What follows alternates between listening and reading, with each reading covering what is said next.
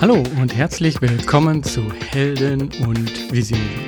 Mein Name ist Georg Stebner. Dieser Podcast ist für Helden und Visionäre und erzählt dir wahre Geschichten von Menschen, die etwas bewegen. Er zeigt dir Wege zur sinnvollen Arbeit und deiner eigenen sozialen Unternehmung. In diesem Podcast habe ich mit Ruth von Heusinger gesprochen von For Tomorrow. Ich werde jetzt hier nicht viel erzählen, denn das mache ich gleich schon im Podcast. Lass dich also inspirieren. Hallo Ruth. Hallo Georg. Schön, dass wir beide hier zusammen einen Podcast aufnehmen. Ähm, wir sind zusammengekommen, noch gar nicht persönlich, äh, aber ihr hattet ähm, mich sehr früh eigentlich in eurer Startphase angesprochen von For Tomorrow, äh, dass du gegründet hast oder mitgegründet hast. Ähm, und ähm, da, da hatte ich das Ganze ehrlich gesagt auch noch gar nicht so verstanden, so, aha, CO2, Kompension und ähm, dachte so, hm, was machen die da? Nee, ich will erst mal gucken, wie sich das entwickelt, was die denn so machen. Und ähm, was sich dann entwickelt hat und was ihr macht, ähm, das fand ich immer spannender. Und dadurch habe ich dann irgendwann den Kontakt gesucht und habe gesagt, so, lass uns noch mal sprechen. Das machen wir heute. Ähm, nur es ist immer noch so, ich blick da nicht so ganz durch. CO2, Kompensation. Und ich denke, das ist auch etwas neben deiner persönlichen Geschichte dazu, ähm, dass wir da vielleicht einen besseren Einblick nochmal ähm, auch, ja, dass ich einen besseren Einblick bekomme und die Zuhörer das vielleicht auch nochmal besser mitnehmen können. Und das Ganze in dem Rahmen nochmal, ja, das Ganze ist ja ein Sozialunternehmen. Ihr wollt damit zum einen eine Veränderung machen, aber zum anderen auch ein Business aufbauen. Und äh, das finde ich super spannend. Ähm, aber jetzt habe ich viel geredet. Äh, jetzt stell du dich doch am besten erstmal vor und dann gucken wir weiter mit For Tomorrow. Ja, danke, Georg. Ich freue mich wirklich sehr, heute hier zu sein und das Ganze noch ein bisschen genauer zu erzählen. Zu mir, ich bin Physikerin. Ich habe dann lange in der Energiewirtschaft gearbeitet und danach schon bei einem gemeinnützigen Unternehmen, was eben auch CO2-Kompensation anbietet, aber im globalen Süden. Und ich wollte gern Menschen eine Möglichkeit geben, ihren CO2-Ausstoß zu kompensieren, mit Effekt direkt hier in Europa, also so, dass direkt hier in Europa CO2 reduziert wird und aus der Luft geholt wird. Und dafür habe ich dann ebenfalls eben gemeinnütziges Unternehmen gegründet, For Tomorrow. Ähm, genau, vor circa drei Jahren jetzt, ja. Ja. Ähm, ja, kannst du noch mal in deinen Worten sagen, was ist For Tomorrow und was macht For Tomorrow? Ja, also ähm, ich glaube, Klimakrise muss ich nicht nochmal erklären hier. Das ist den meisten ein Begriff. Und wenn man sich dann so persönlich damit beschäftigt, dann kommt man ja zu dem Punkt, dass man einfach weiß, der eigene CO2-Ausstoß ist viel zu hoch. Selbst wenn man irgendwie versucht, den zu reduzieren, dadurch, dass man seinen Lebensstil ändert, zum Beispiel nicht mehr fliegt oder sich vegan oder vegetarisch ernährt, ähm, wenn wir hier in Deutschland leben, dann haben wir so ein Grundrauschen von so vier Tonnen pro Jahr an CO2-Ausstoß, die wir eigentlich, die können wir einfach nicht wegkriegen. Ne? Die haben wir einfach dadurch, dass wir die Infrastruktur hier nutzen. Ähm, und da hat man dann eben wenig Hebel drauf. Man kann natürlich zur Wahl gehen, politisch wählen.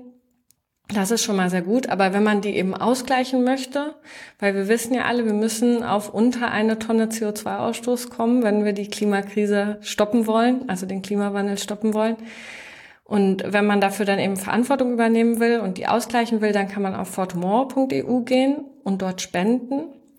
Und wir nutzen dann die Spende, um diese Tonnen auszugleichen. Und wir machen das über zwei verschiedene Maßnahmen. Man kann auch selber wählen, welche Maßnahme man machen möchte. Also zum einen kaufen wir der europäischen Industrie die Emissionsrechte weg und zwingen die mit jedem Emissionsrecht, was wir wegkaufen, eine Tonne weniger CO2 auszustoßen. Und ich sage immer CO2, aber damit sind alle Treibhausgase gemeint. Also wir sorgen direkt für einen Wandel der Wirtschaft hier in Europa. Wir sorgen direkt dafür, dass die Wirtschaft in Europa weniger CO2 ausstößt. Und die andere Maßnahme ist, dass wir die Gesamtwaldfläche in Deutschland erhöhen. Also wir pflanzen neue Wälder hier auf Flächen, die vorher noch keine Waldfläche waren, um langfristig mehr CO2 aus der Luft zu holen. Und so kommen wir eben schneller in diese Balance. Wenn wir auf der einen Seite CO2 reduzieren, auf der anderen Seite mehr CO2 aus der Luft holen, dann kommen wir schneller in diesen Kreislauf, dass wir nur noch so viel CO2 ausstoßen, wie die Natur eben auch wieder aufnehmen kann. Mhm.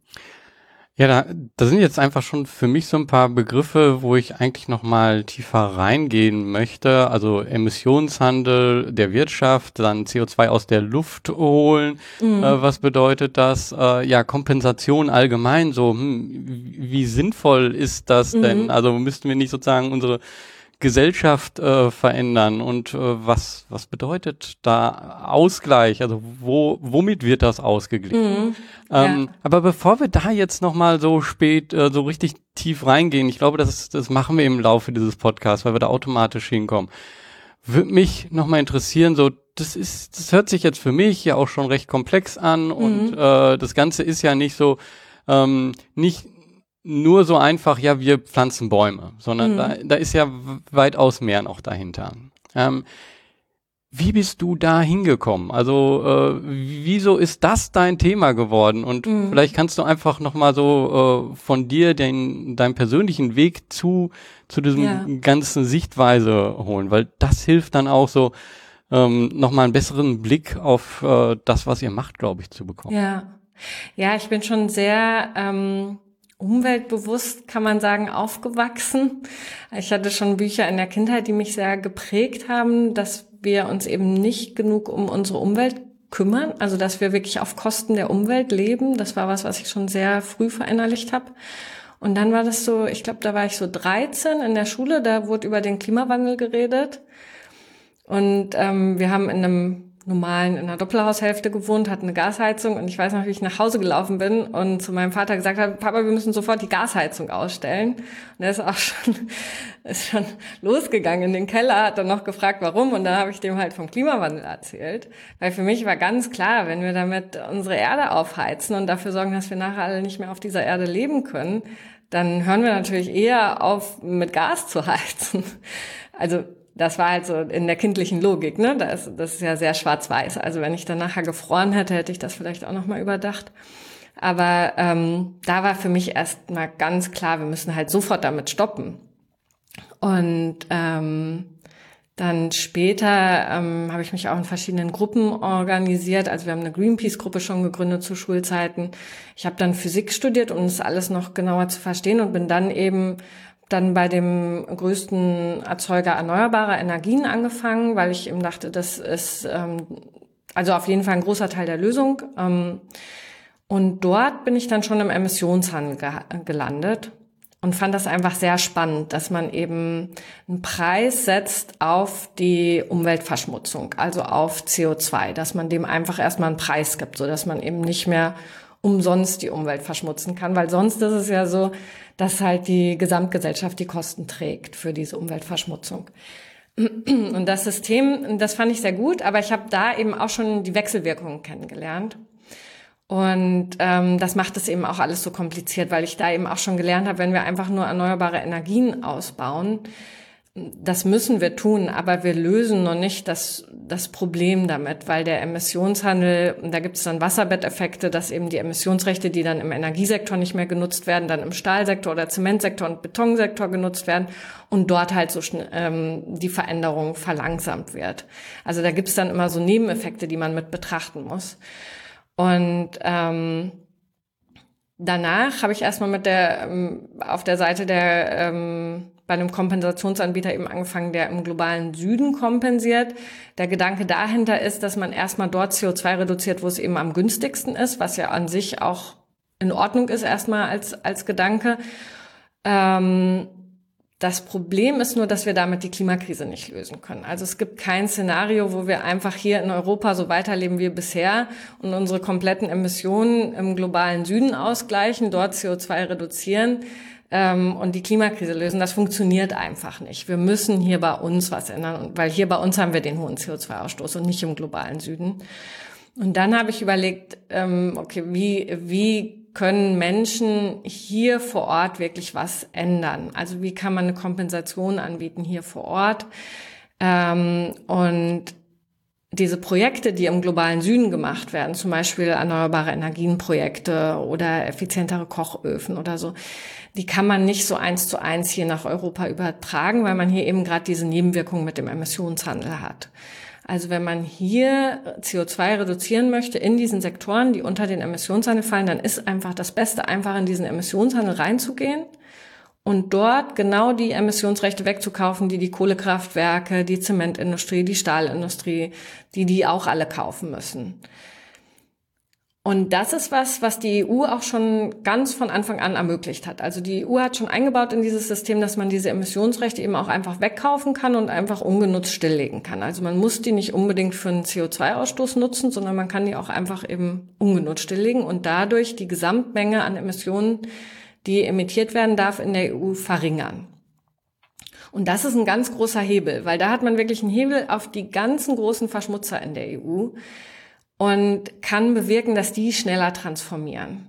Und eben auch, dass erneuerbare Energien sich zum Beispiel eher lohnen als ähm, Kohlekraftwerke, weil die Kohlekraftwerke natürlich sofort davon betroffen sind, wenn der Markt sehr knapp wird und der Emissionsrechtepreis steigt, dann lohnt sich das nicht mehr, die Kohle zu verstromen. Und das ist was, ähm, was so für Privatpersonen eben nicht so leicht zugänglich war natürlich dieser Emissionshandel und den wollte ich gerne möglichst leicht zugänglich machen. Also dass Privatpersonen auch diesen Hebel nutzen können und so eben auch einen Einfluss haben auf die Stahlindustrie, auf die Zementindustrie, auf die ganzen großen Verschmutzer, auf die sie sonst über die Kaufentscheidung keinen Einfluss haben. Also selbst wenn man irgendwie sich ein Haus kauft, zum Beispiel, hat man auch oft keinen Einfluss, mit welchem Stahl das Haus gebaut wurde. Da kann ich irgendwie nicht sagen, ich möchte lieber hier grünen Stahl haben oder so. Ähm, und das ist dann ganz schön, weil da hat man wirklich, da verändert man über die Kompensation dann auch den eigenen CO2-Ausstoß langfristig, weil man einfach das System verändert, in dem man lebt. Mhm. Ähm, Vielleicht hier an dieser äh, Stelle nochmal so klar den Unterschied zu machen zwischen Emissionshandel der mhm. Wirtschaft und Kompensation. Ich glaube, mhm. das wird oft so zusammengeschmissen. Das ist für die äh, meisten, für mich war es lange überhaupt nicht äh, ersichtlich, wo da der Unterschied ist. Also das eine mhm. ist sozusagen etwas, was die EU, so ein Deckel, damit ist es halt auch nur in der EU. Das ist also ja. jetzt sozusagen, ja, agiert jetzt hier in Europa damit. Mhm. Ähm, da gibt es eben so ein Deckel einfach drüber. Ähm, und das andere ist, äh, wo es dann unterschiedliche Anbieter gibt, die sagen, okay, wir machen etwas, äh, damit CO2 ähm, aus der Luft geholt wird oder damit es äh, wieder Wälder aufgebaut wird oder irgendwelche anderen Dinge, damit mhm. ähm, du mit dem, was wir machen, du dein CO2-Verbrauch ausgleichen kannst. Aber das ist im Endeffekt ja etwas, was nicht äh, von, von der Regierung vorgegeben ist, mhm. sondern was äh, etwas Zusätzliches. Kannst du dazu nochmal so aus deiner Sicht dem das? Äh, ja, ich kann darstellen? das nochmal ein bisschen aufschlüsseln. Also erstmal muss man verstehen, die meisten CO2-Projekte, wenn man sich irgendwie mit CO2-Kompensationen beschäftigt, das meiste ist eine CO2-Reduktion. Also es gibt nur ganz, ganz wenige Projekte, die wirklich CO2 aus der Luft holen. Und das muss man auch erstmal entscheiden. Ne? Wenn ich kompensiere, wird wirklich CO2 aus der Luft geholt oder wird einfach an anderer Stelle weniger CO2 ausgestoßen? Das ist der erste große Unterschied. Und die meisten Projekte, die ähm, weltweit gemacht werden, da wird halt CO2 reduziert und immer im Vergleich zu einem Status quo. Also im Vergleich dazu, wie die Menschen dort sonst gelebt haben, die kriegen dann irgendwas mit dem Geld, was man eben finanziert, zum Beispiel so einen effizienten Kocher, dann kochen die nicht mehr auf offenem Feuer, also in Ländern wie Nigeria zum Beispiel, ähm, sondern die kriegen so einen effizienten Kocher, verbrauchen dadurch weniger Holz und stoßen dadurch eben weniger CO2 aus beim Kochen. Und das kann man sich dann anrechnen lassen, dass man das eben mitfinanziert hat. Und ähm, das kann man eigentlich so oder so machen. Ne? Wenn du irgendwie was für den Klimaschutz tun willst, dann kannst du das so oder so machen. Es muss nicht unbedingt mit deinem CO2-Ausstoß verknüpft sein. Aber die meisten Menschen, deren Motivation ist eben doch, dass sie gerne ihren eigenen CO2-Ausstoß ausgleichen möchten. Ne? So ein bisschen wie den Müll, den ich gemacht habe, den möchte ich, ich möchte irgendwie dafür sorgen, dass der auch ordentlich wieder weggemacht wird oder dass der halt an anderer Stelle nicht gemacht wird dafür. Also dass, dass ich nicht beitrage, dass die Gesamtmüllmenge größer wird. Ähm, und der größte Teil des Marktes ist einfach ein freiwilliger Markt. Also da haben sich dann Akteure etabliert, die haben dann ähm, sich Finanzierungen überlegt ähm, dafür.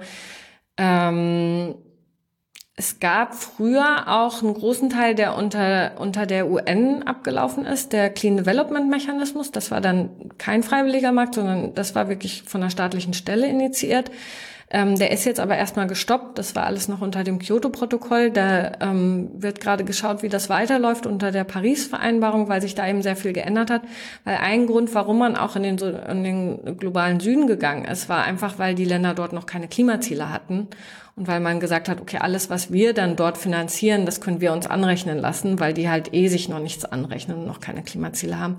Und das hat sich ganz entscheidend unter Paris jetzt verändert, weil unter der Vereinbarung von Paris haben einfach alle Länder Klimaziele, alle Länder hm, haben ein Ziel, CO2 zu reduzieren. Und es gibt ein paar Länder, die, ähm, die haben es auch schon geschafft. Ähm, die holen sogar mehr CO2 aus der Atmosphäre, als sie emittieren.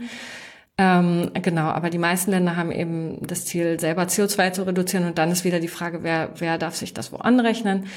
Das war auch ein Grund, warum ähm, ich mit Fortumor dann gesagt habe, wir gehen nicht in den freiwilligen Markt, sondern wir gehen in den verpflichtenden Markt.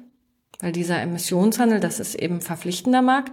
Da müssen die Unternehmen dran teilnehmen. Alle großen Verschmutzer, die in, in der EU äh, CO2 emittieren wollen, müssen sich Emissionsrechte dafür kaufen.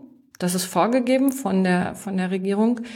Ähm, und wir gehen eben in diesen Markt, weil da wissen wir ganz genau, das ist wirklich zusätzlich, was wir machen, diese CO2-Reduktion. Ähm, und das ist aber wirklich in Europa. Also das ist halt ein Cap-and-Trade-System in Europa. Da hat die europäische Regierung festgelegt, wir wollen nur noch, dass so und so viel CO2 ausgestoßen wird und wir geben dann nur so und so viele Emissionsrechte aus und jeder, der halt CO2 ausstoßen muss, muss sich so ein Emissionsrecht kaufen. Und wir geben jetzt Menschen freiwillig die Möglichkeit, da mitzumachen. Also dann quasi für ihren CO2-Müll, den sie produzieren, sich eben auch Emissionsrechte zu kaufen und dann so dafür zu sorgen, dass andere dann eben weniger ausstoßen dürfen und schneller transformieren müssen. Mhm.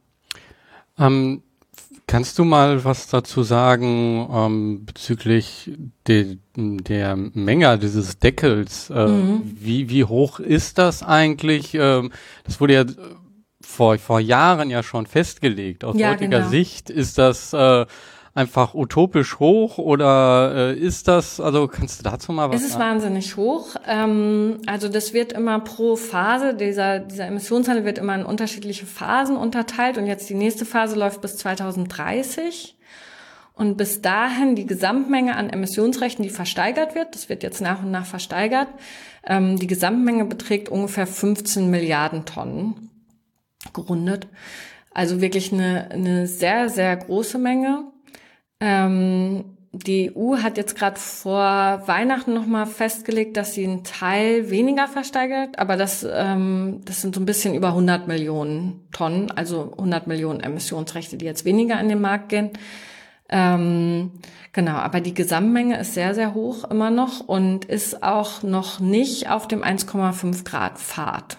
Also die Menge ist zu hoch, um den 1,5 Grad Pfad einzuhalten. Eigentlich müsste die Menge sehr viel niedriger sein. Ja, wie das dann in der Politik ist, ne? dann werden Kompromisse geschlossen und ähm, wird, äh, genau ja. Lobbyarbeit betrieben und ja, das ist halt auch das Problem, wenn man jetzt, äh, wenn wenn die Politik gute Rahmenbedingungen setzen würde, so dass wir wirklich auf dem 1,5 Grad Pfad wären, dann könnte man natürlich immer noch was machen, um halt äh, die Erderhitzung früher zu stoppen. Aber dann wäre es nicht so dringend, wie es jetzt ist. Also im Moment befinden wir uns ja eher auf, auf, äh, auf dem Pfad für 2,4 Grad, wenn es gut läuft. Also wenn die Maßnahmen wirklich umgesetzt werden, die so ähm, angedacht sind. Und das ist wirklich sehr, sehr kritisch, weil da kommen wir an diese Kipppunkte und da kommen wir, ähm, da könnte es dann wirklich so sein, wenn wir so einen Kipppunkt unter, überschreiten, dass das auch nicht mehr in Menschenhand liegt, dass wir die Erdeizung noch stoppen können. Also dann geht die einfach wie so Domino voran und dann können wir uns nur noch so gut wie möglich anpassen und äh, uns wahrscheinlich vielleicht sogar selber ausrotten. Also das ist wirklich, wirklich, ähm, ja, das ist was, was ich oft verdränge, weil das einfach so, das ist halt ein schlimmes Szenario. Und deswegen ist es so wichtig, dass wir diese 1,5 halten, also dass wir wirklich die Erderhitzung auf 1,5 Grad begrenzen. Und deswegen ist es auch so wichtig, dass wir alle jetzt aktiv werden, also dass man das nicht der Politik überlässt, sondern dass, äh, dass jeder da Verantwortung übernimmt, weil das geht halt um unser aller Leben. Also ähm, genau. Hm. Das, das ist einfach momentan die Situation. Das ist dann nicht schön, äh, weil ist halt auch eine Bürde, ne, dass man sich dann darum kümmern muss. Aber ähm, es ist äh, was Schönes ist halt, dass man die Zukunft mitgestalten kann. Ne? Also man kann eben selber aktiv werden. Und ähm, der Emissionshandel bietet dort eben einen sehr sicheren und sehr verlässlichen Hebel, weil man dort ein System nutzt, was sehr gute Kontrollmechanismen schon drin hat. Das ist ja auch das, was jetzt im freiwilligen Markt leider immer wieder hochkommt, dass dort Projekte einfach nicht funktionieren, nicht das liefern, was sie hätten liefern sollen. Es gab in der Vergangenheit auch schon Projekte, die dann erst mehr CO2 ausgestoßen haben, um es dann nachher wieder zu reduzieren. Solche Geschichten, die wirklich total daneben sind natürlich. Und ähm, der Emissionshandel, da nutzt man eben ein System, was schon sehr, sehr sicher ist und sehr lang auch schon etabliert ist. Den gibt's ja schon seit 2005. Der hatte am Anfang auch so seine Macken, aber da wurde schon ziemlich viel verbessert und ähm, jetzt mittlerweile also man, ähm, wenn man sich die Vergangenheit anschaut, dann sieht man wirklich in den Sektoren, wo der greift, da funktioniert er auch. Also da sind die Emissionen wirklich runtergegangen. In Sektoren, wo der noch nicht greift, zum Beispiel der Verkehrssektor, da sind die Emissionen nicht runtergegangen. Und das ist auch, ja, da, da hoffe ich jetzt, der wird jetzt auch bald dazu kommen zum Emissionshandel. Und das ist auch unglaublich wichtig, weil wir müssen einfach in allen Sektoren sehen, dass CO2 reduziert wird. Hm.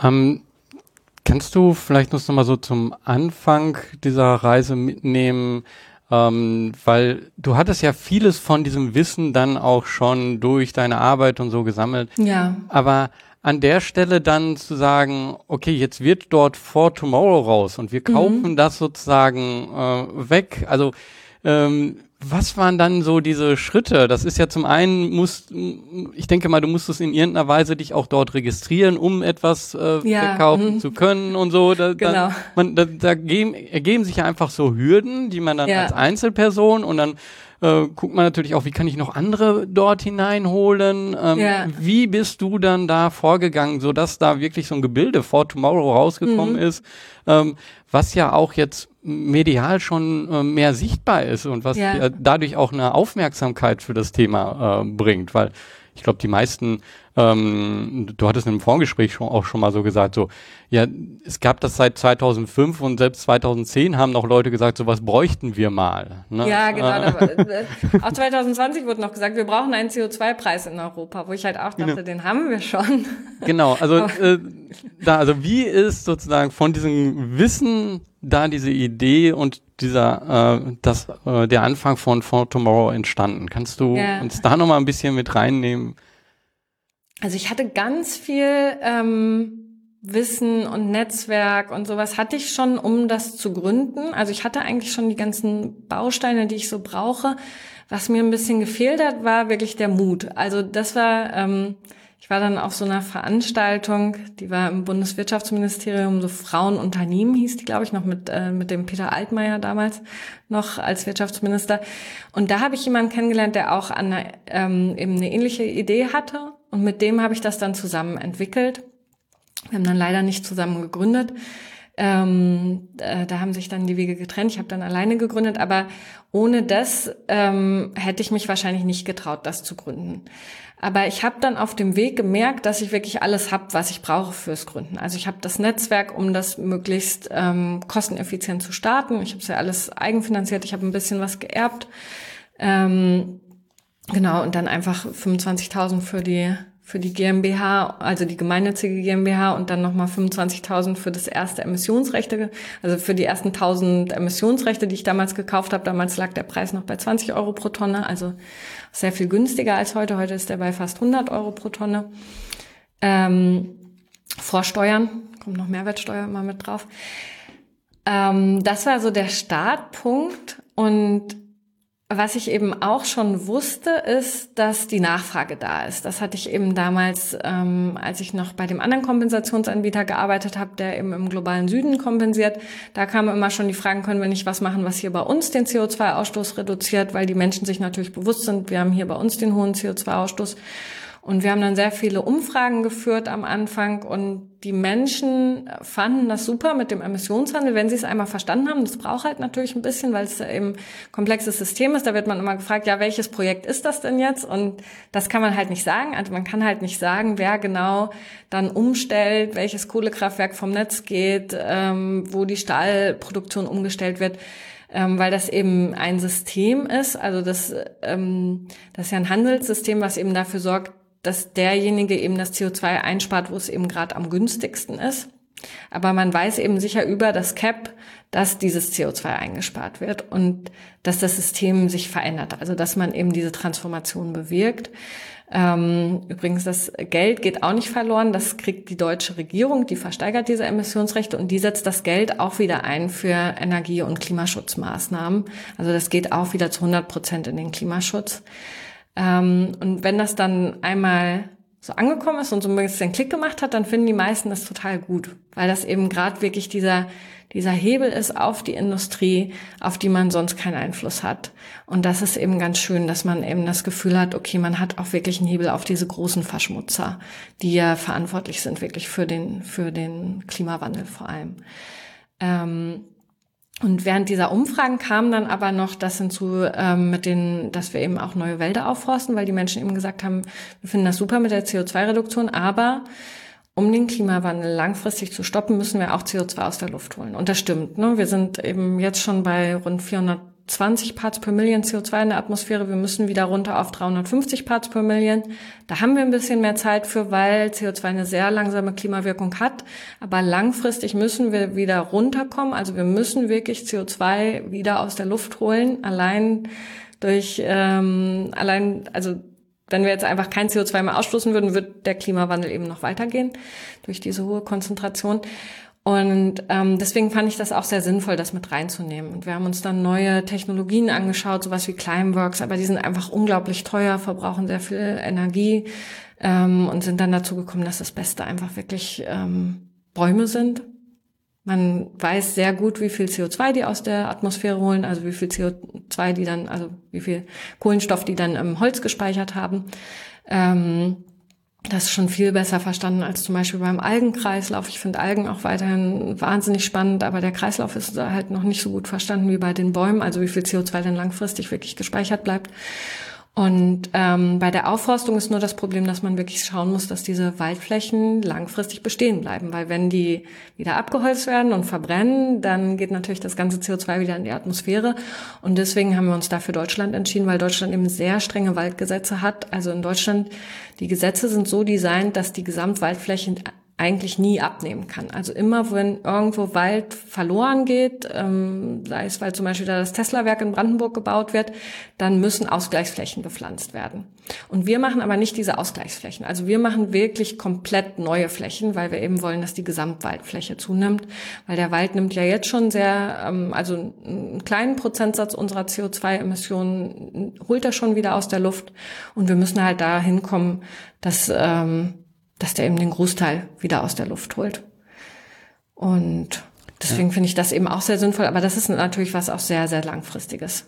Weil da, das, ähm, da müssen wir uns bewusst machen, bei den natürlichen Prozessen, die können wir nicht einfach mit mehr Geld beschleunigen. Da müssen wir einfach warten, bis der Baum wächst.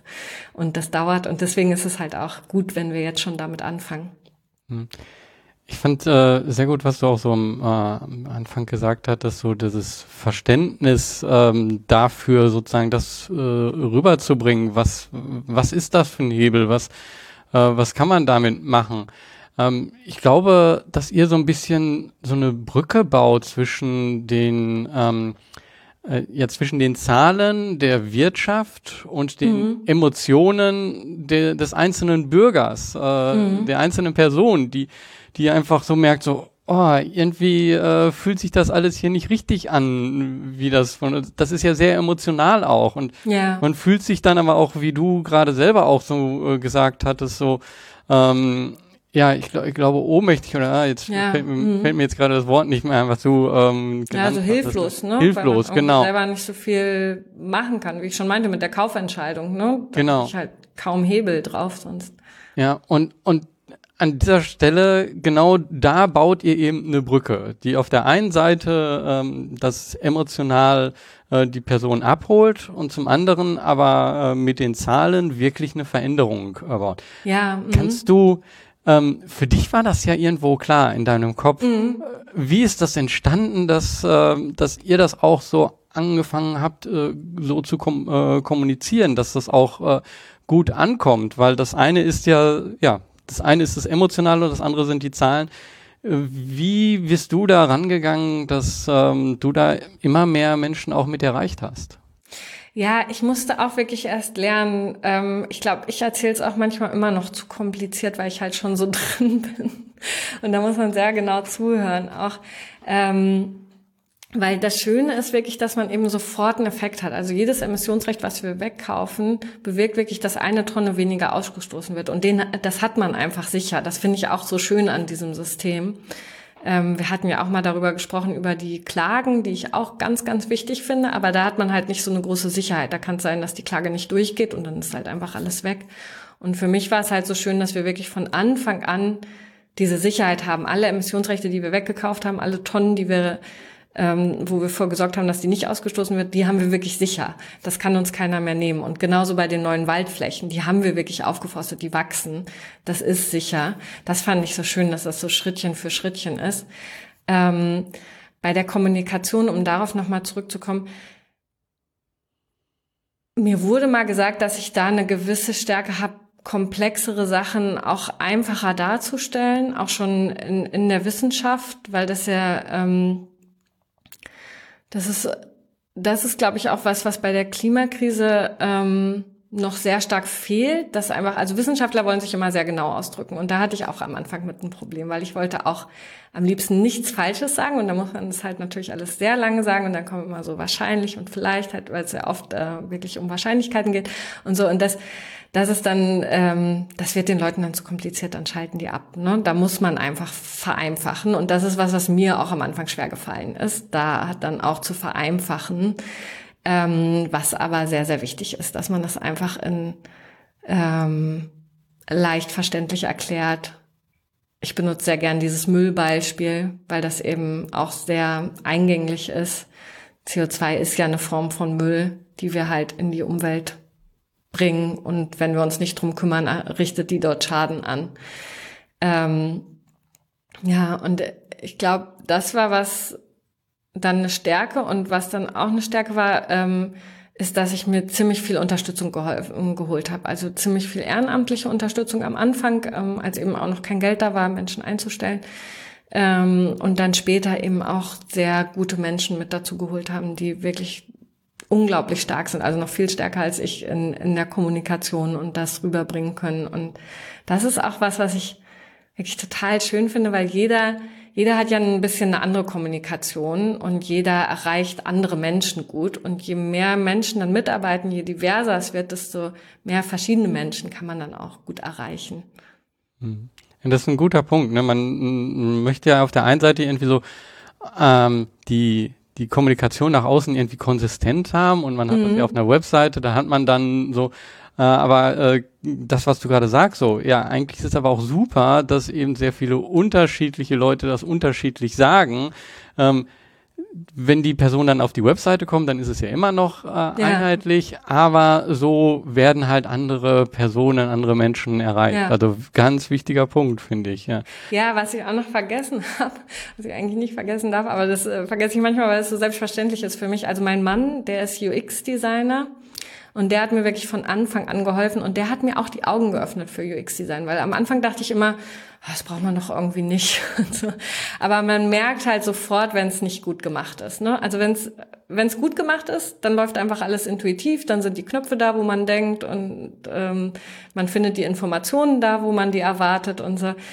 Ähm, und das unterschätzen, glaube ich, ganz viele. Also ich habe mich oft bei gemeinnützigen Organisationen auch gefragt, warum machen die es einem so schwer zu spenden? Ich möchte schon spenden, warum machen die es einem so schwer?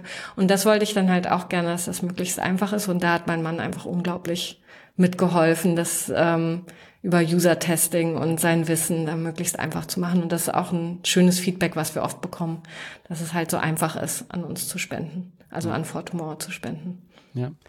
Ähm, das, das ist vielleicht auch ein guter Aufhänger, um mal ähm, so die Entwicklung zu zeigen. Also ähm, ja, UX ist ja auch eben so, man, äh, du hast gerade gesagt, User-Testing, so man hat zu Anfang eine Idee und denkt so, okay, das ist es, das machen hm. wir jetzt die nächsten drei Jahre. Und ja. äh, dann merkt man aber so, mh, hm, ja, also kommt doch nicht so an und äh, wird doch nicht so verstanden. Und dann iteriert man da Stück für Stück sich ran.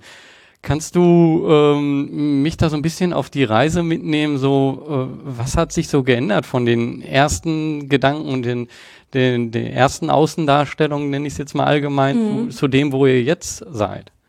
Ja, also das war auch wieder sehr ähm, eine persönliche Sache auch.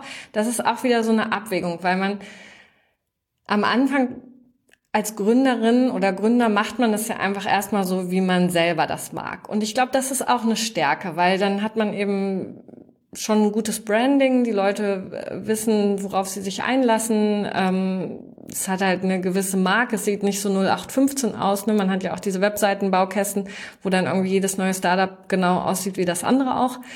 Ähm, und das hatten wir am Anfang dann auch so, also ein schönes Design zusammen gemacht. Und ich fand das dann so schön. Und ich hatte dann irgendwie, das, das lief dann auch am Anfang erstmal ganz gut. Und dann hatte ich halt Sorge, das zu verändern. Da habe ich dann so eine Angst bekommen, das anzufassen und das zu verändern, obwohl es halt da war noch so viel, was man hätte verbessern können. Aber ich hatte irgendwie dann Angst davor bekommen, dass wir es so verschlimmbessern. Also, dass es dann nachher nicht mehr so gut läuft. Und das war ein großer Schritt für mich, dass ich einfach ähm, das loslassen musste. Ne? Wenn man gründet, das ist ja irgendwie dann schon so ein bisschen so wie das eigene Baby und so, dass man irgendwie ähm, ja, wo es dann manchmal schwierig fällt, äh, das loszulassen. Weil wenn man es loslässt, dann ist halt auch immer das Risiko, dass es sich vielleicht in eine, in eine Richtung entwickelt, äh, die man, die man nicht so gerne mag. Ähm, das geht man dann natürlich ein. Aber was mir sehr geholfen hat, ist, ähm, dass man einfach ganz viel testen kann. Und wenn es nicht funktioniert, dann kann man halt auch schnell wieder umändern. Das ist eh was, ähm, wir gehen ja in eine Welt, die sich immer schneller verändert. Ähm, und wo wir uns, also wo es immer wichtiger ist, sich auch schnell anzupassen. Und schon einen Kern beständig zu halten, das, das ist mir auch sehr wichtig. Also wir haben zum Beispiel seit Anfang an unsere Kernwerte, die sich nicht verändert haben. Ähm, aber dass man rundherum einfach schaut, okay, dass man da sagt, wir testen, wir verändern, wir passen uns an, wir holen uns das Feedback von den Kunden. Ähm, und ich habe diese Webseite ja nicht für mich gebaut, als irgendwie so Vanity-Objekt oder so, sondern ich habe das ja wirklich gebaut, damit es möglichst viel Mehrwert und Nutzen für andere Menschen bietet. Und da ist es dann einfach auch ganz wichtig, dann auch zu sagen, okay, mir gefällt das hier vielleicht ganz gut, aber ganz vielen anderen gefällt was anderes viel besser und dann können wir das halt auch so umändern. Und das war auch was, wo mein Mann mir auch sehr geholfen hat, dann da loszulassen und schon zu schauen, dass eben dieser Kern gewahrt bleibt dass die Leute auch immer noch wissen, worauf sie sich einlassen, dass sie dem vertrauen können. Wir sind zum Beispiel wirklich sehr wissenschaftlich unterwegs. Das ist mir auch ganz, ganz wichtig und dass die Methoden wirklich fundiert sind. Wir haben ähm, einen wissenschaftlichen Beirat, den Professor Perino. Ähm, das muss alles einfach verlässlich sein. Da würde ich auch nie von weggehen. Und deswegen bin ich auch so froh, dass das eine gemeinnützige GmbH ist, also dass ich da auch nicht irgendwelche Investoren drin habe, die einem da reinreden könnten weil das, das ist halt ganz, ganz wichtig. Aber sowas ähm, wie zum Beispiel was wo dargestellt wird oder so, da, da bin ich jetzt eben viel flexibler geworden. Mhm. Kannst du mal so sagen, wie das so zu ähm, Anfang war, wie, wie die ersten Personen dazugekommen sind, also von, von dir allein und deinem Mann, mhm. sag ich mal, und dann sind so die ersten Personen, wie sind die auf dich zugekommen? Haben die direkt angefragt, ja, was, was kann ich dazu beitragen? Oder äh, ähm, kannst du da ein Gefühl für geben und dann vielleicht auch weiterleiten nach jetzt so, ähm, was gibt's momentan noch äh, so zu tun und wie, wie kann man sich vielleicht einbringen? Kannst du ja. da das mal zeigen, wie mhm. sich das vielleicht auch geändert hat? Ja, ja, am Anfang, also es, am Anfang ist natürlich viel Friends and Family, aber besonders hat mich dann gefreut, wenn so die ersten, ein Abo, wir haben ja so ein Abo-Modell, wo man dann monatlich eben spenden kann. Ähm, besonders hat mich dann gefreut, als so die ersten abgeschlossen haben, die ich gar nicht kannte. Und da war wirklich LinkedIn der beste Kanal, ähm, weil es eben auch gerade ähm, was was war, was sich wirklich gut abgehoben hat also ähm, gerade dieses mit dem verpflichtenden Markt, dass wir da reingehen, ähm, das, das hat sich ziemlich gut verbreitet. Das wird auch ziemlich gut aufgenommen von, von Magazinen und Zeitschriften und eben auch auf LinkedIn dann. Und ähm, bei LinkedIn ist es dann oft das so in so Kreisen dann rumgegangen, dass dann einer abgeschlossen hat und das irgendwie dann wirklich so gut fand anscheinend, dass er eben den anderen auch davon erzählt hat und dass dann da eben so mehrere aus dem Kreis abgeschlossen haben. Und was, was dann wirklich sehr geholfen hat, war das Accelerator-Programm, wo ich aufgenommen wurde, die Impact Factory in Duisburg, die von Haniel und KfW zum Beispiel gefördert ist. Ähm, die hat nochmal sehr viel Reichweite gebracht und die würde ich auch jedem empfehlen, der irgendwie ein soziales Business gründet. Die sind halt, ich glaube, das ist eine, also es ist auf, einem, auf jeden Fall einer der wenigen Acceleratoren in Europa, äh, also in Deutschland, ähm, der wirklich auf Sozialunternehmen ausgelegt ist und eben auch gemeinnützige Unternehmen mit reinnimmt. Ähm, und einfach das Netzwerk, was, was ich dadurch bekommen habe, das hat wahnsinnig geholfen. Und dann, wenn sich das dann so verbreitet, dann kommen einfach Menschen auf einen zu, die das toll finden und mitmachen wollen. Und ich habe das immer total gerne angenommen, weil ähm, mich hat das halt auch so gefreut, wenn andere da auch so begeistert von waren wie, wie ich, weil das ist halt auch immer was, das weiß man ja vorher nicht. Ne? Man selber ist dann total begeistert von seiner Idee. Und erst wenn man merkt, dass auch andere davon begeistert sind, dann weiß man, dass da wirklich mehr Potenzial auch hintersteckt. Ähm, und da freuen wir uns auch immer noch total über Ehrenamtliche, die eben mitmachen wollen. Ähm, mithelfen wollen, User-Testing machen wollen, ähm, unser, unser Produkt verbessern wollen.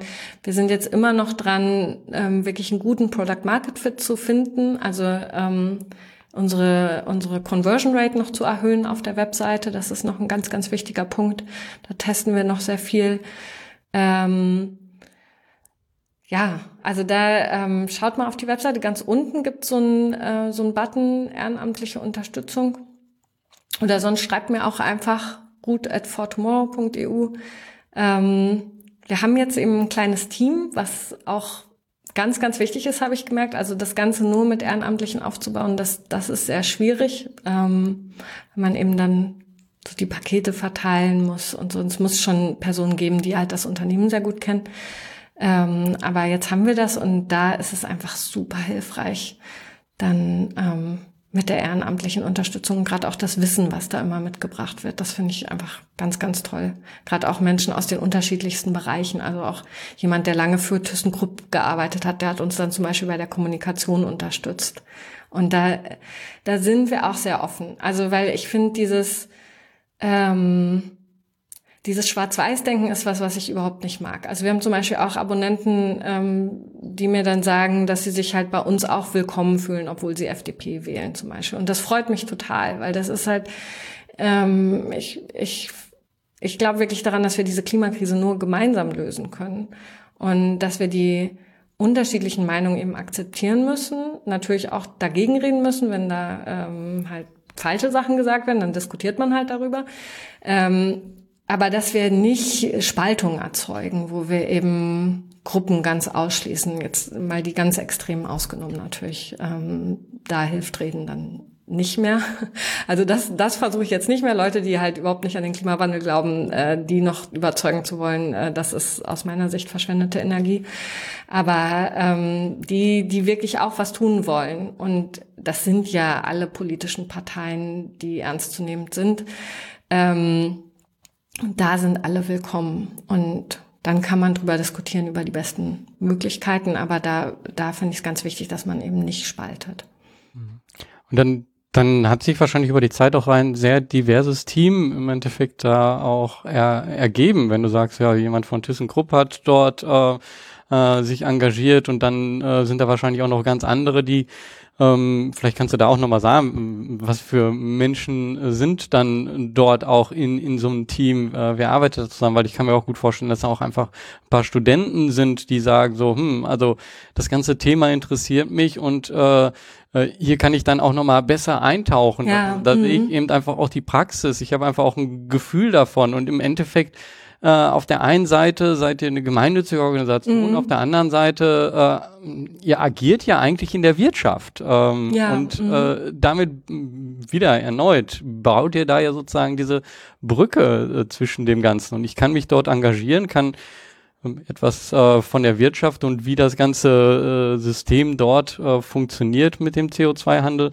kann ich mitnehmen und gleichzeitig äh, kann ich mich aber auch engagieren. Also ja. Wie ist das? Wie ist das in dem Team? Wie, äh, wie divers ist das? Wie geht ihr damit um mit diesen unterschiedlichen? Weil das ist vielleicht auch manchmal gar nicht so, so einfach, ähm, so der unterschiedliche Personen ja, damit zu haben. Obwohl es da schon so ist, also wir haben halt diese gemeinsame Komponente, dass wir das alle ernst meinen mit dem Klimaschutz. Hm. Und dass wir halt auch sehr optimistisch in die Zukunft äh, blicken. Also dass wir wirklich dran glauben, dass das lösbar ist.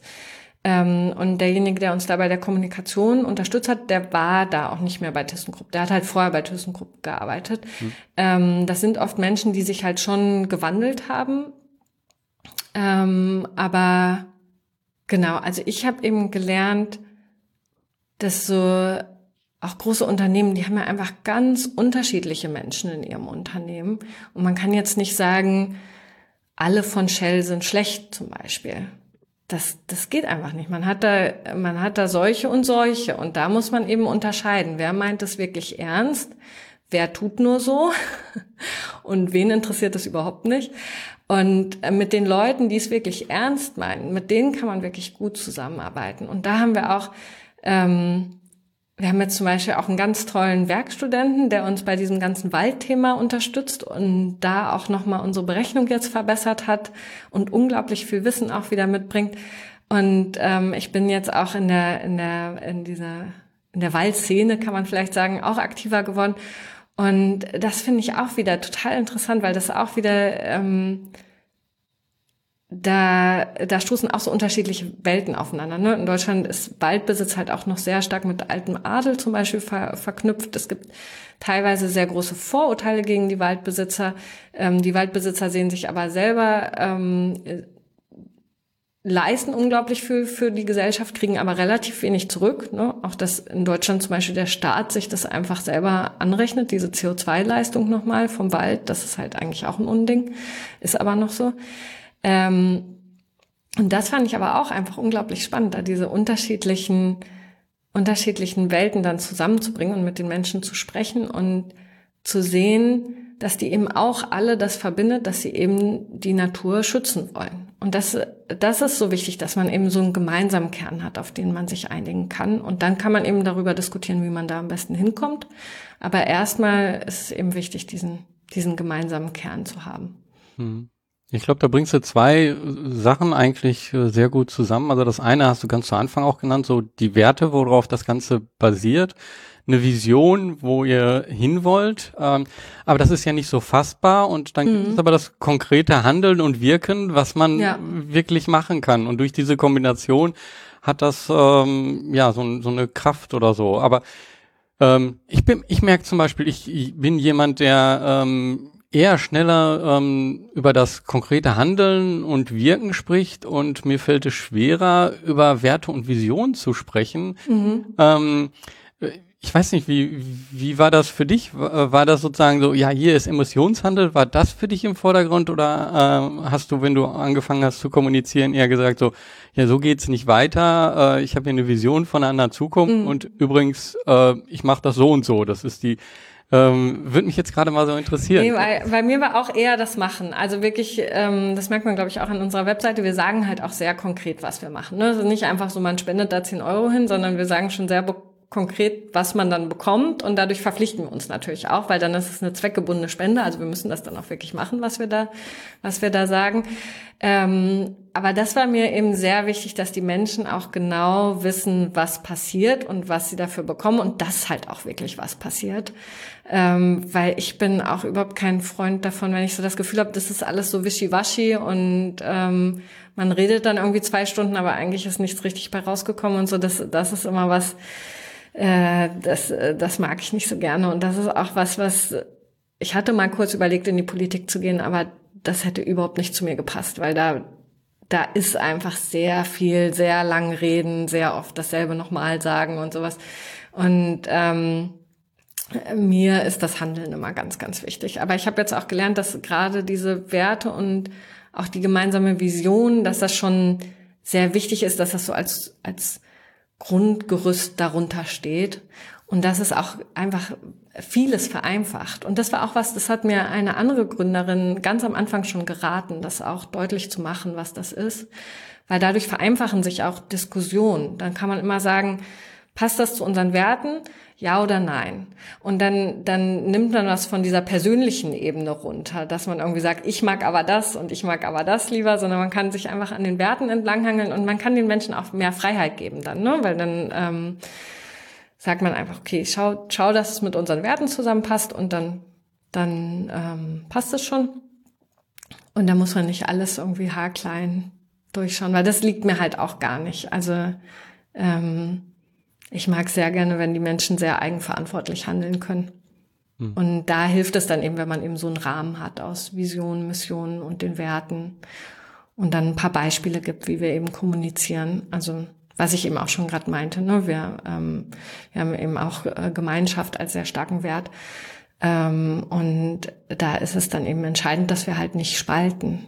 Hm. Was ja auch, also was oft sehr viel Aufmerksamkeit bringt, wenn Menschen das tun. Das sehe ich auch, aber das ist halt was, was wir nicht machen. Ja.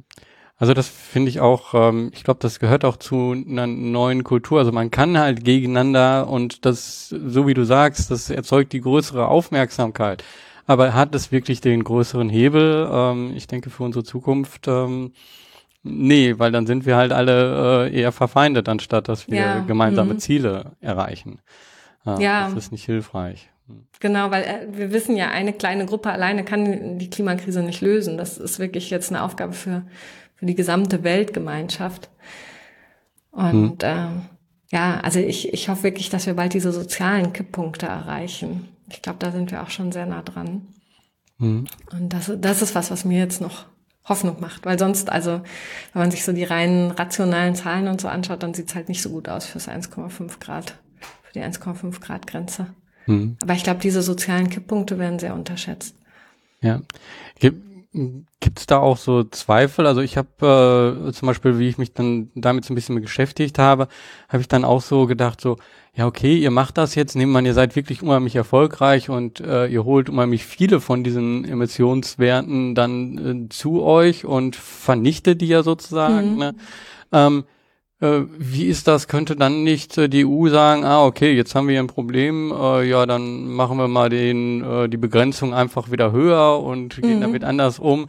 Äh, und das ist jetzt ein Gedanke, den ich jetzt hier mit reingebracht habe. Ich denke mal, ja, du hast noch mhm. ganz viele andere im Endeffekt, die dann ähm, Personen dir gegenüber dann auch bringen, so ja, ganz nett, äh, aber wie gehst du damit um und äh, kannst du das an dem Beispiel oder auch an weiteren Beispielen mhm. vielleicht mal so zeigen, wie welche Widerstände äh, spürst du da auch? Ja, ich finde diese Sachen ganz wichtig, weil ähm, wir machen ja was Neues und wenn's, also ich will selber eben auch das Effektivste machen, was möglich ist. Und wenn das, was wir machen, nicht, nicht das Effektivste ist, dann machen wir was anderes. Und deswegen bin ich immer sehr dankbar für diese Kritik, die dann kommt. Und wir haben, das meiste haben wir schon durchgedacht. Also da kann ich einfach schnell eine Antwort drauf geben. Wie jetzt diese Frage, die haben wir zum Beispiel mit dem Professor Perino besprochen, mit unserem wissenschaftlichen Beirat. Ähm, da gibt es eine Grenze, über die wir nicht gehen sollten, weil wir sonst halt möglicherweise das System, was wir nutzen, zerstören würden. Und das wollen wir nicht. Wir wollen das System nutzen und ähm, die Transformation vorantreiben.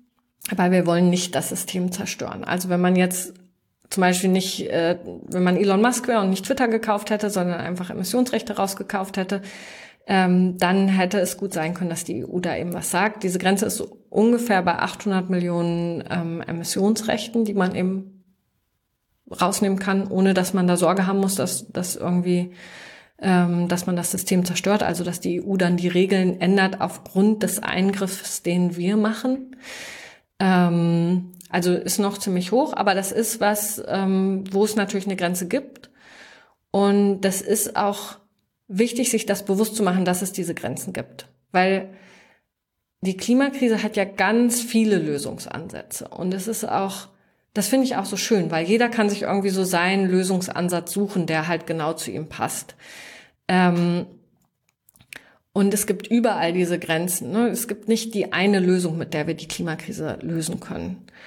Und ähm, aus meiner Sicht ist jetzt eben Emissionshandel das effektivste, um halt möglichst schnell eine klimafreundliche Wirtschaft zu bekommen in Europa.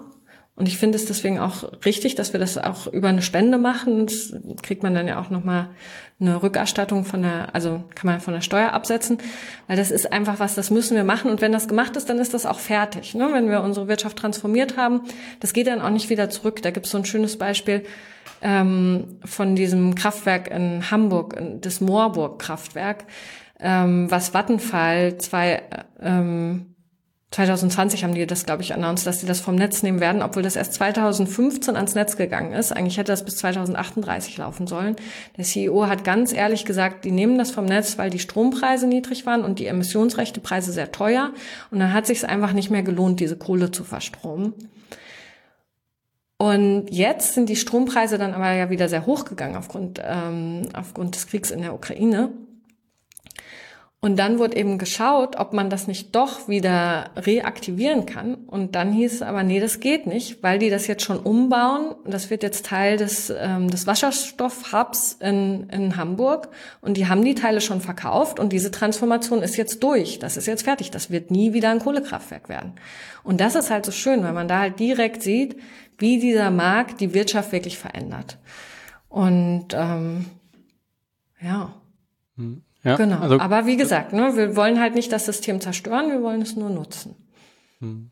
Ja, ja, da hast du, glaube ich, eben genau diesen Hebel nochmal äh, gut gezeigt. Also ähm, wenn weniger CO2 im Handel sozusagen ist, also im Emissionshandel, der gekauft werden kann, dann steigen die Preise für das, was noch da ist. Ja. Und äh, an irgendeiner Stelle muss man sich dann überlegen, okay, kann ich jetzt so weitermachen oder brauche ich eben neue Lösungen? Das heißt mhm. also, anstatt jetzt äh, einfach mehr zu kaufen, muss ich überlegen, okay, gibt es andere Lösungen, so dass ich mit weniger ähm, was ich verbrauche, dann auch zu dem komme und damit. Ja, genau. Und ja. dann werden eben die Businessmodelle profitabler, die kein CO2 ausstoßen. Mhm. Das ist halt das Schöne. Ja.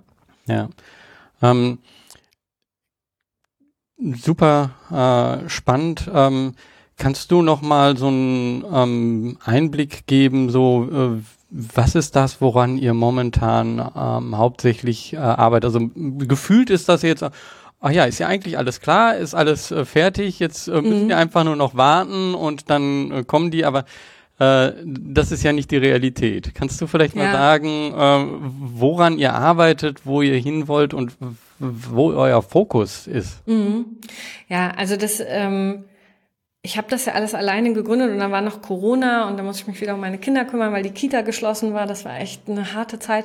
Ähm, und dann haben wir diesen Gründungsbonus bekommen, 50.000 Euro. Damit konnte ich dann die ersten Mitarbeiter anstellen. Und dann haben wir jetzt ähm, im letzten Jahr diesen Planet Hero Award gewonnen, nochmal 90.000 Euro, ähm, womit wir jetzt eben weiter wachsen können. Und wir haben jetzt auch schon Spendenumsatz. Wir nehmen ja nur 15 Prozent von den Spenden, um halt Gehälter und Nebenkosten zu finanzieren.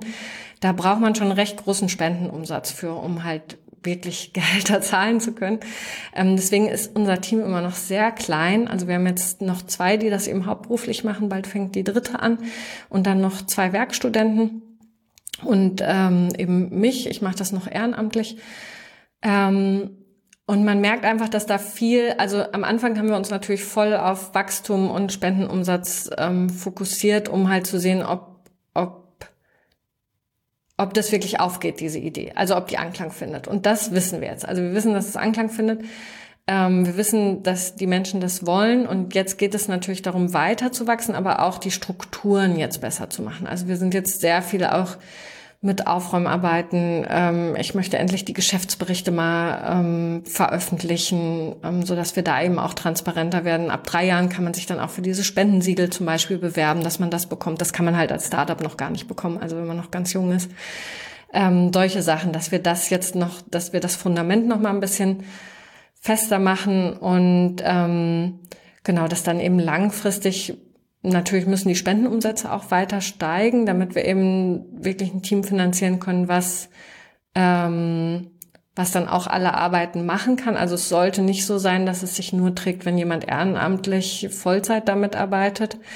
Ähm, es soll schon wirklich ein, ein richtiges Businessmodell sein. Und was wir jetzt eben machen, weil wir das einfach sehen, da kam die Nachfrage aus dem Markt. Wir sind ja nur mit B2C gestartet und haben uns am Anfang auch sehr stark auf B2C fokussiert, weil man sich sonst einfach verzettelt, wenn man ähm, nicht so viel Arbeitskraft hat. Aber es kam schon immer Anfragen von Unternehmen, ob die nicht auch mit uns kompensieren können. Und ähm, da gehen wir jetzt stärker drauf. Da kommen auch größere Umsätze schon her. Ähm, und ich finde es eben, ich finde es einfach ganz toll, wenn Unternehmen das so durchdenken und wirklich also das Schöne ist immer, die ganzen, die halt nur Greenwashing machen wollen, die fallen sowieso raus, weil wir halt einen recht hohen Preis haben im Vergleich zum globalen Süden, wo man irgendwie, da gibt's ja irgendwie so Wasserkraftprojekte, wo man halt für ein, ähm, für ein paar Cent ähm, oder jetzt ist vielleicht ein Dollar pro Tonne dann kompensieren kann. Ähm, das bringt natürlich nichts für den Klimaschutz.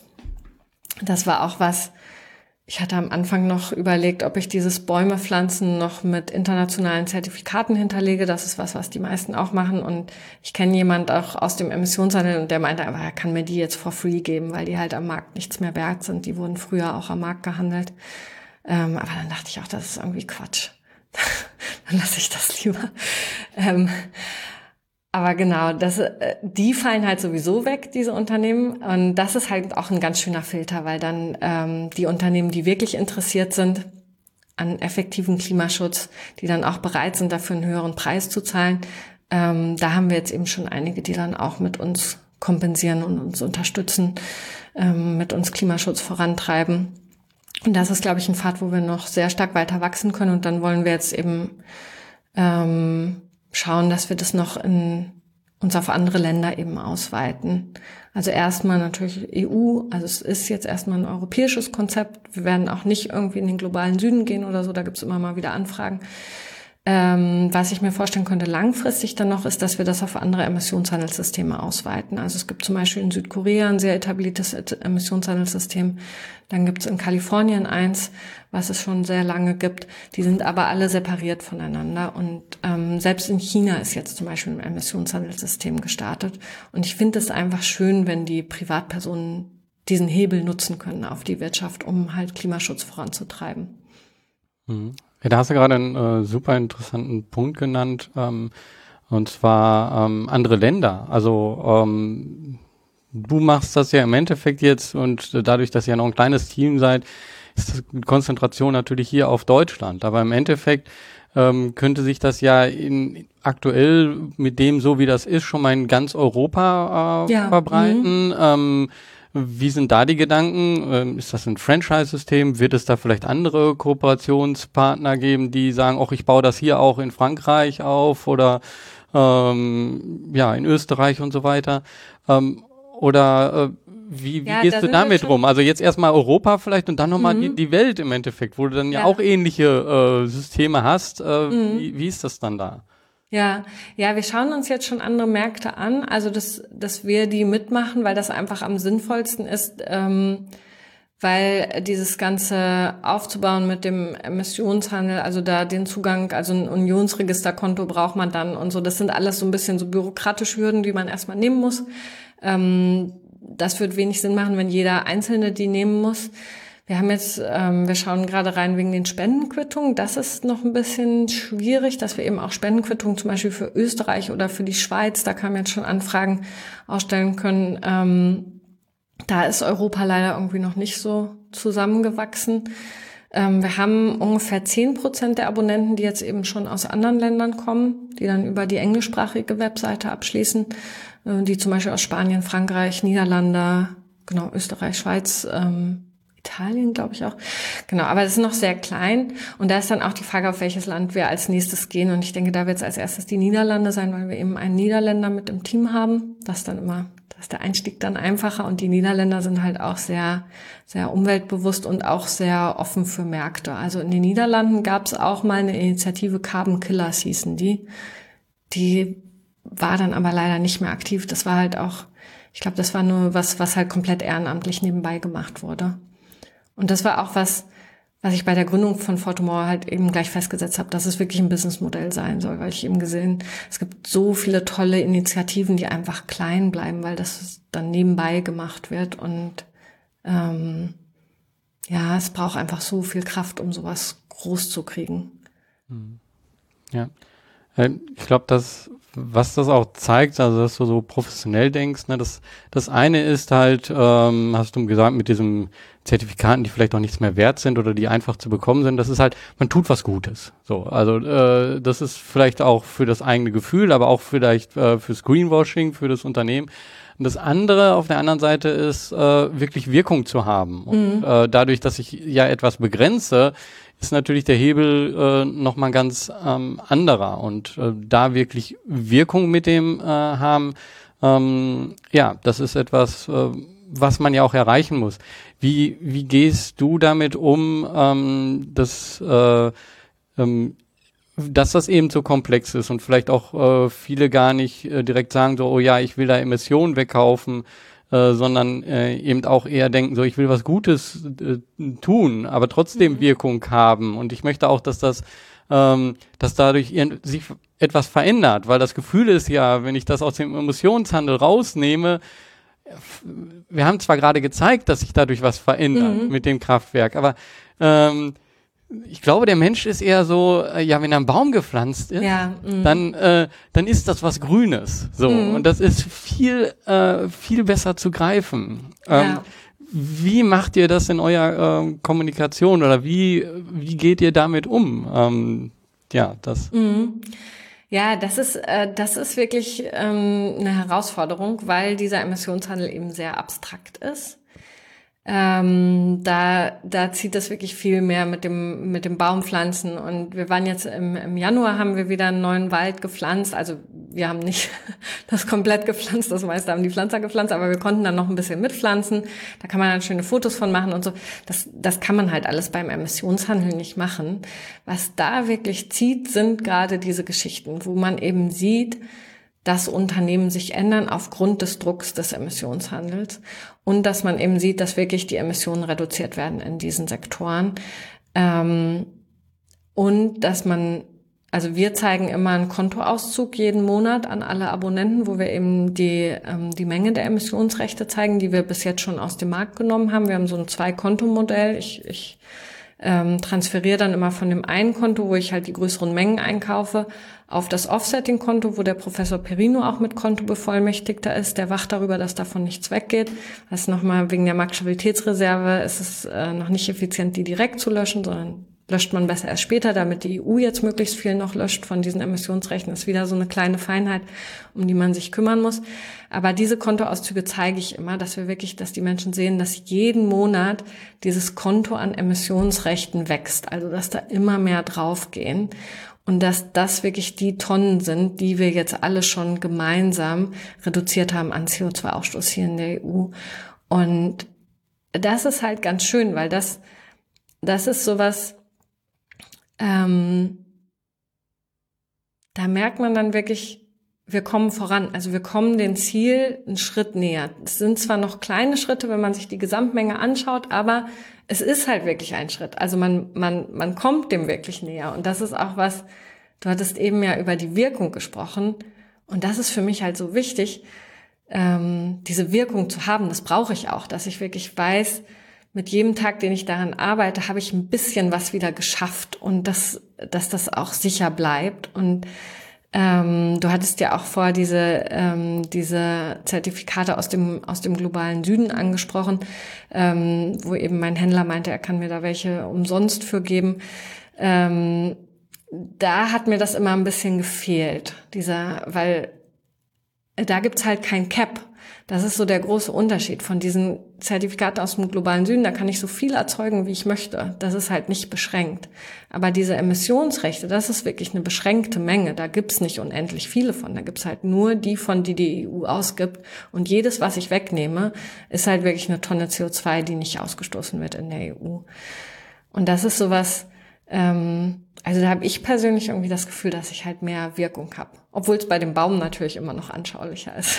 Den kann man dann auch noch in die Hand nehmen und dann wirklich sehen. Aber das ist, das ist ja eh was bei der Klimakrise, was glaube ich auch, warum so, warum immer noch so wenig passiert, weil das eben auch so abstrakt ist. Ne? Wir sehen das nicht, die Tonnen an CO2, die wir verursachen.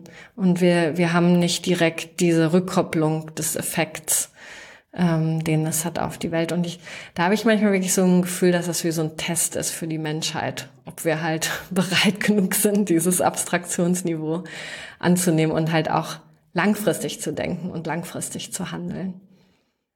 Das ist äh, ein super Punkt. Ähm, also dieses langfristige Denken, langfristige Handeln das war so so lange Zeit so weit hinten. Ne? Also äh, wenn man sich den Aktienmarkt anguckt und äh, mhm. das gesamte Wirtschaftssystem, das war mhm. immer nur okay, wenn sich kurzfristig was macht, dann wird das mhm. auch in der Zukunft alles immer besser. So mhm. und äh, wir merken eben gerade, dass das ähm, ja doch nicht so ist. Ne? Ja. Also äh, BIP alleine äh, sorgt nicht dafür, äh, also Brutto, äh, äh, Bruttoinlands, Inlandsprodukt, genau, äh, ja. alleine sorgt nicht dafür, ähm, dass es äh, einen guten Wohlstand gibt ähm, und vor allen Dingen, dass sich alle Menschen wohlfühlen. Ja. Ähm, mhm. ne, ähm, denn das ist scheinbar doch nicht gekoppelt und damit, ähm, ja, muss es doch irgendwie ein anderes langfristiges Denken geben. Ähm, ja, das finde ich auch wieder ganz schön, weil das ist ja auch was, ähm, wenn man sich das Glück der Menschen zum Beispiel anschaut, das ist ja nicht gekoppelt mit dem Wirtschaftswachstum. Ne? Ich, kann, ich kann irgendwie im Wald spazieren gehen, das macht mich glücklich und ich habe überhaupt nichts konsumiert, nichts verbraucht. Und so. Das ist wieder was, was mir dann auch so Hoffnung macht, weil ähm, vieles, was wir so konsumieren, brauchen wir ja gar nicht. Das ist so. Hm. Das sind ja. irgendwelche anderen Bedürfnisse, die dann damit irgendwie befriedigt werden und so. Und ja. Ja, das, was bringt. Was bringt uns wirklich Glück? Das sind besondere Momente, an die man sich so erinnert. Ähm, Gibt es bei ja. dir so einen besonderen Moment, wo du sagst so, ähm, ah ja, der zeigt, dass das, was ich mache, dass das das Richtige ist? Ja, mm, das ist, das ist wirklich, ich hatte so Tage, wo ich irgendwie so ein bisschen angeschlagen war oder nicht so gut drauf war oder so und eigentlich nicht so richtig Lust hatte zu arbeiten. Und dann habe ich angefangen zu arbeiten und dann habe ich gemerkt, wie viel Energie mir das gibt und wie, wie stark ich so dieses Gefühl bekomme, dass ich wirklich an, ähm, an so einer schönen Zukunft arbeite. Das, das ist sowas, das fand ich halt total schön zu sehen, dass, dass wirklich meine Arbeit mir Energie gibt und nicht Energie zieht. Ähm, weil ich, ähm, ich habe ja schon, ähm, ich habe ziemlich viele unterschiedliche Sachen gemacht und so und teilweise halt auch Sachen, wo ich mich wirklich zu überwinden musste, auch gerade so Studentenjobs und so, wo man wirklich das fürs Geld macht. Ähm, und das war jetzt einfach total schön zu sehen, dass ich jetzt wirklich eine Arbeit gefunden habe, die, wo ich aus dem Arbeiten heraus Energie ziehe, also die mir dann wieder Energie gibt und macht, dass ich mich eben besser fühle und dass es mir besser geht, selbst wenn es mir mal schlecht geht. Da, da fühle ich mich gerade unheimlich mit dir verbunden, weil das ist das, was, äh, was mich auch antreibt äh, jedes Mal. Und dass ich eben auch merke, so, ja, ich arbeite viel, ich mache viel und man hat auch äh, zwischendurch Stress, aber das ist nochmal was anderes. Äh, es gibt einen doch Energie, äh, genau wie du sagst, weil man für eine bessere Zukunft arbeitet, für ja, äh, mhm. etwas, ja, wieder für etwas Langfristiges. Ne? Mhm. Und ich glaube, da gibt es so viele Menschen, die sich das überhaupt nicht vorstellen können. Also diese Verbindung zwischen Arbeit und Energie geben, mhm. äh, das scheint so in weiter Ferne zu sein. Und schön, dass du das ansprichst. Äh, ich möchte, dass äh, ja, dass es mehr Menschen erfahren, dass ja. das geht. Ne? Ja, mh. ja, das fände ich auch so schön. Ich glaube, das wird auch schon viele Pro Probleme lösen, die wir so haben. Ja. Ähm, wenn wir jetzt so Richtung Abschluss äh, Ende so mal in die Zukunft schauen und so, wir haben jetzt äh, gesehen, wo, äh, wie sich das Ganze entwickelt hat, äh, wo das jetzt momentan ist, auch schon so die ersten Zukunftspläne Richtung Ausland, aber ähm, wenn ich jetzt einfach mal weiter in die Zukunft schaue, fünf oder zehn, oder wenn du ja gerade langfristig denkst, können wir auch ruhig 100 Jahre in die Zukunft mhm. schauen. äh, nein, also sag einfach mal so, was sind deine Gedanken für die Zukunft? Wo soll sich das Ganze äh, hinentwickeln? Ähm, magst du da ein paar Gedanken teilen?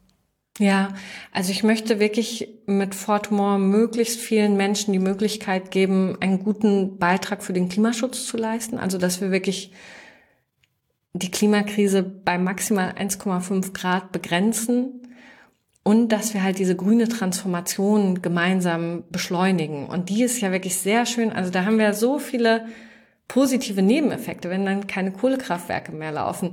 Das ist ja nicht nur CO2, was dann reduziert wird, sondern auch die ganze Luftverschmutzung, die dann nicht mehr stattfindet.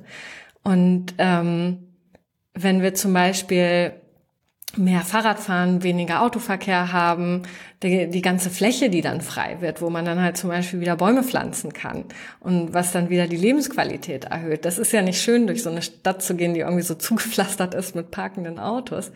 Oder wenn wir ähm, wenn wir zum wirklich äh, den Ausbau der erneuerbaren Energien schaffen, das ist sowas.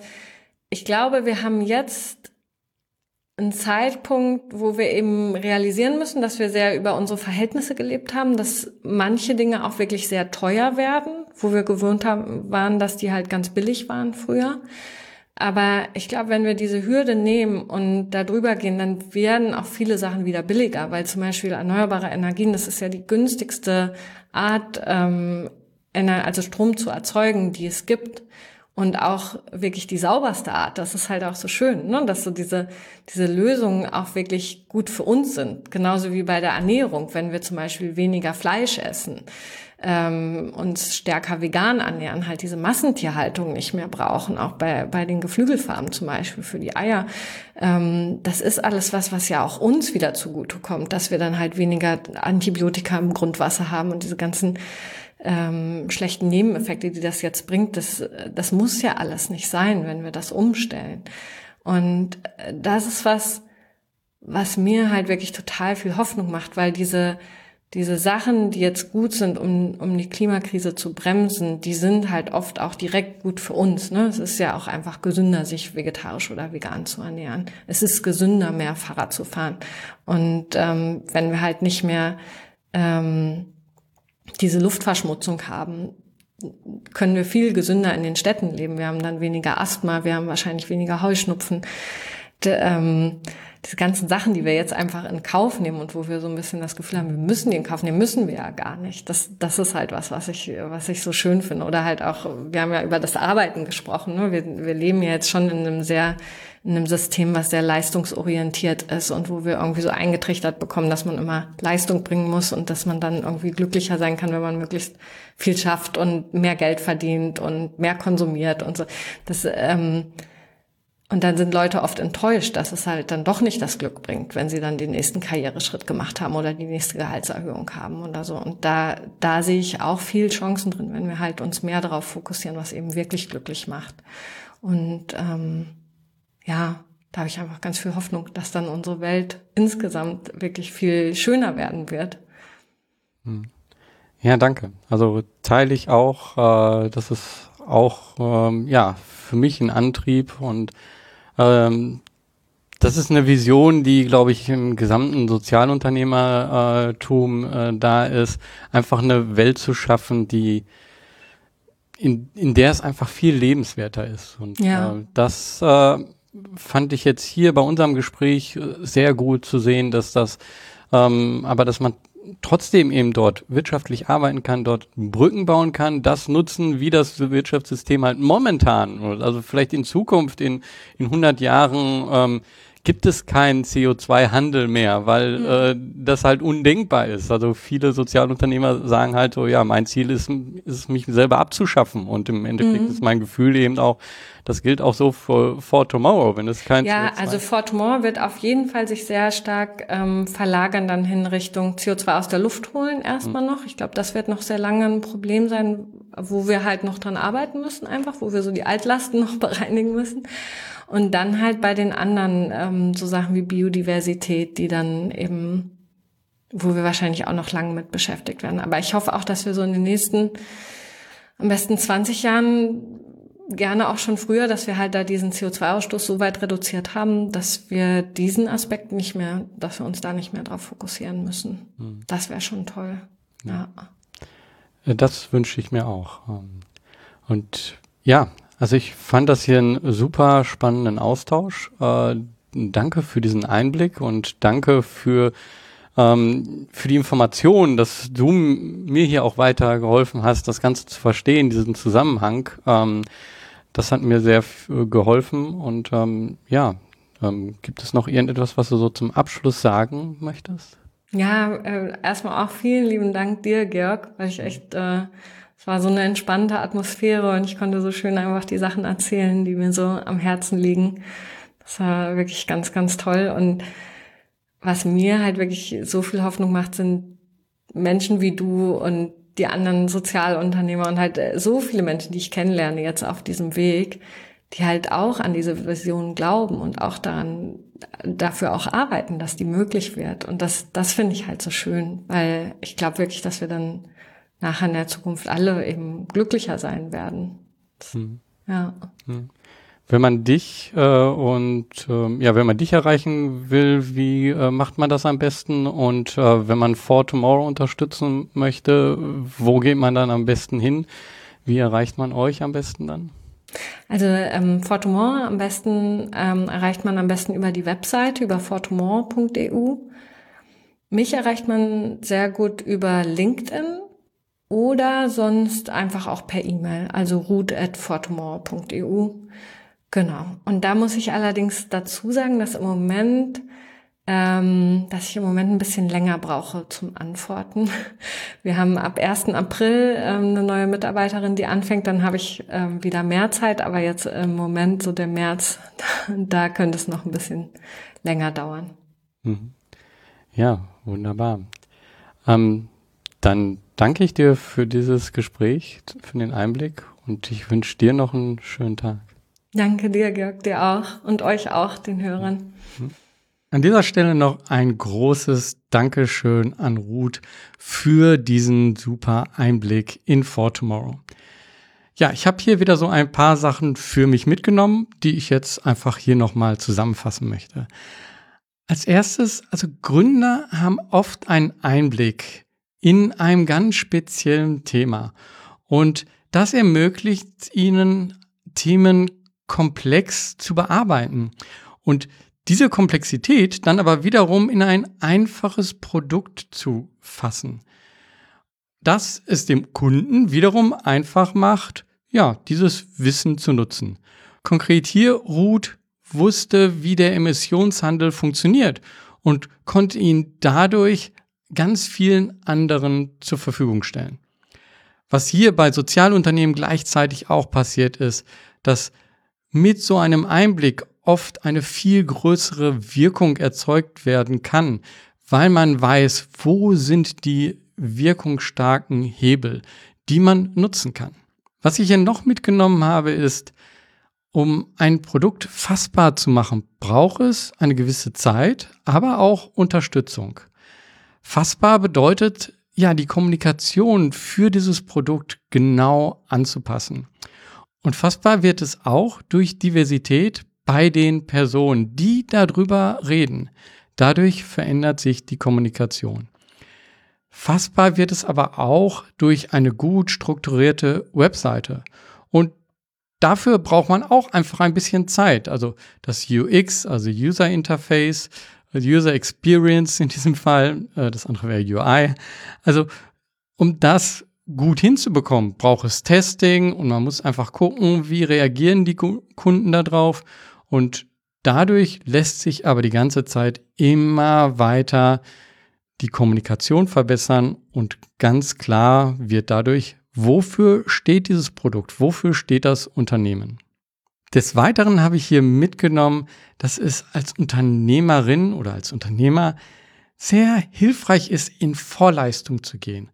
Also hier in diesem Beispiel, Ruth hat halt schon vorher Emissionen gekauft und damit auch ganz klar kommuniziert, ja, das Ganze ist hier nicht nur eine Idee oder ein Wunsch, sondern hier, ich habe das bereits umgesetzt und du kannst daran teilhaben. Und den letzten Punkt, den ich hier mitgenommen habe, ist, es reicht nicht wirkungsvoll zu sein. Es ist sehr wichtig, die Menschen emotional abzuholen. Also sie einzubinden, dass sie das Gefühl haben, hm, hier verändert sich wirklich etwas. Und deswegen haben die den Handel nicht nur auf den Emotionshandel ausgeweitet, sondern sie haben hier auch noch mit reingebracht, dass hier auch Bäume direkt gepflanzt werden und dass dadurch ein, ein anderer Bezug zu der Kompensierung des CO2s nochmal reingekommen ist. Also dieses Ganze zusammen, ja, dieses emotional mitnehmen, den Schritt einfach schon vorher zu gehen und dann die richtige Kommunikation zu finden, das sind wichtige Punkte, um ein erfolgreiches Sozialunternehmen aufzubauen. Nimm diese Erfahrung mit in dein Sozialunternehmen. Und jetzt hier an dieser Stelle, ja, das ist erstmal die letzte Folge von Helden und Visionäre, so wie es die ganze Zeit hier läuft.